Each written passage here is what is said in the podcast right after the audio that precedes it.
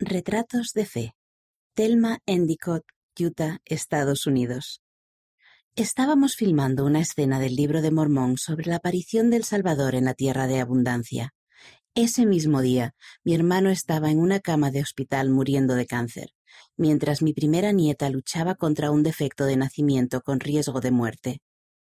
Cuando el actor que representaba a Jesucristo descendió del cielo, supe que el Salvador era la respuesta a mis pruebas.